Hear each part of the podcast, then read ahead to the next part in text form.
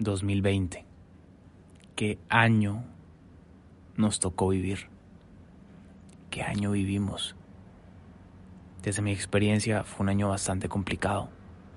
Un año donde se nos cerraron las puertas para viajar al exterior, pero se nos abrieron las puertas para viajar a nuestro interior. Y sí, porque este año tuvo muchísimo caos, pero también mucha luz escondida porque detrás del caos hay miles de oportunidades. De la noche a la mañana un virus recorrió todo el mundo y nos encerró. De la noche a la mañana muchísimos países entraron en conflictos, conflictos raciales, conflictos políticos. El pueblo se enojó. Fue un año difícil, un año complicado, un año donde vimos partir a familiares, amigos, conocidos, conocidos de conocidos, y sentimos esas muertes como nuestras. Un año difícil. Pero este año me enseñó a valorar. Me enseñó que no podemos dejar nada para mañana. Porque lo único que tenemos es el aquí y el ahora. Lo único que existe es la oportunidad de vivir en el hoy. Y así es.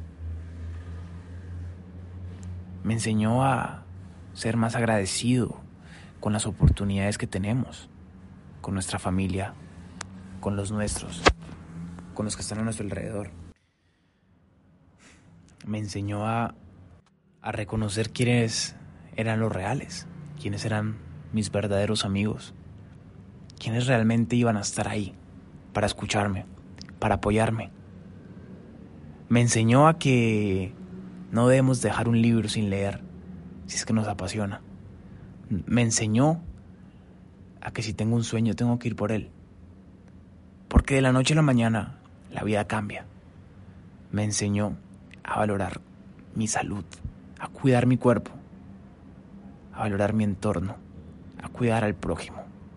Me enseñó a que si no estoy haciendo lo que amo, estoy perdiendo tiempo de vida.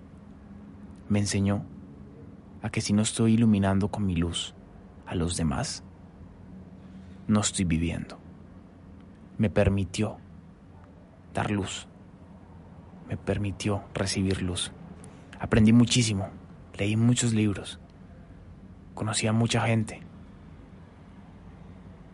Pero lo más importante es que sané muchas heridas me enseñó a sanar, me enseñó a, a que de nada sirve tener rencores, envidia y malas emociones hacia otras personas, porque es como tragar veneno y escupirlo. Sané, sané muchísimo. Y hoy le doy gracias a este 2020. Porque mal que mal, me permitió y nos permitió conocernos mal que mal este 2020 nos permitió crecer como seres humanos, nos permitió reencontrarnos con nosotros mismos, con nuestra familia, valorarlos, amarlos, compartir con ellos, nos permitió crear ese proyecto que nunca habíamos hecho por miedo, hacer ese video que queríamos hacer hace mucho tiempo, empezar a practicar yoga, empezar a practicar ese deporte que hace muchísimo tiempo queríamos empezar a practicar. Este año iluminó a mucha gente de creatividad. Muchos amigos míos comenzaron a, desarrollar sus emprendimientos, sus marcas. Y eso me enriquece de orgullo, en saber de que el caos trae oportunidades. Nos enseñó que un pueblo unido, un mundo unido, un país unido, es invencible. Pero es cuestión de perspectiva. Hace unos días hice una encuesta en mi Instagram y decía, ¿qué le dirías a este año? Muchos de ustedes dieron las gracias, pero la mayoría decían, año de mierda. Y sí, lo entiendo. Yo también digo que fue un año de mierda. Pero ¿de qué nos sirve vivir la vida pensando de que solo fue un año de mierda? ¿Qué quieres hacer con este año de mierda? Hace poco vi que en el calendario chino el año 2020 es el calendario de la rata, el año de la rata un animal sucio, que nadie lo quiere. Un roedor asqueroso. Y también vi que el año 2021 en el calendario chino es el año del búfalo. Un animal fuerte.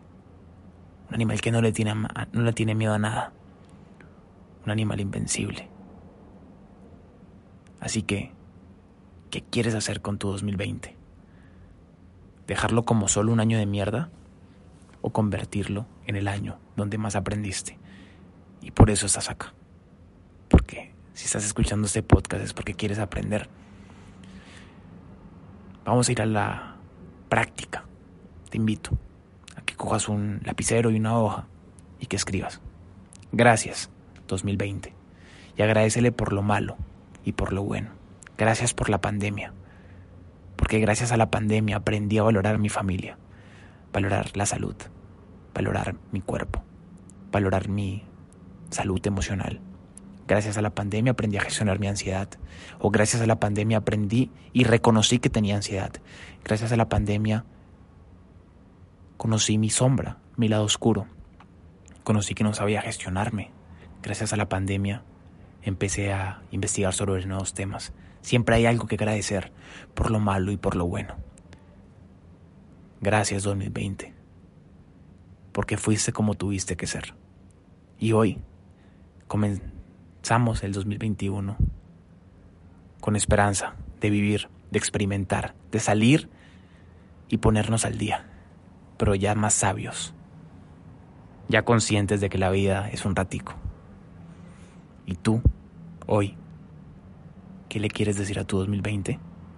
Despídete de él con amor y con gratitud. El 2021 es tu año. Nos vemos. Gracias por escuchar este podcast.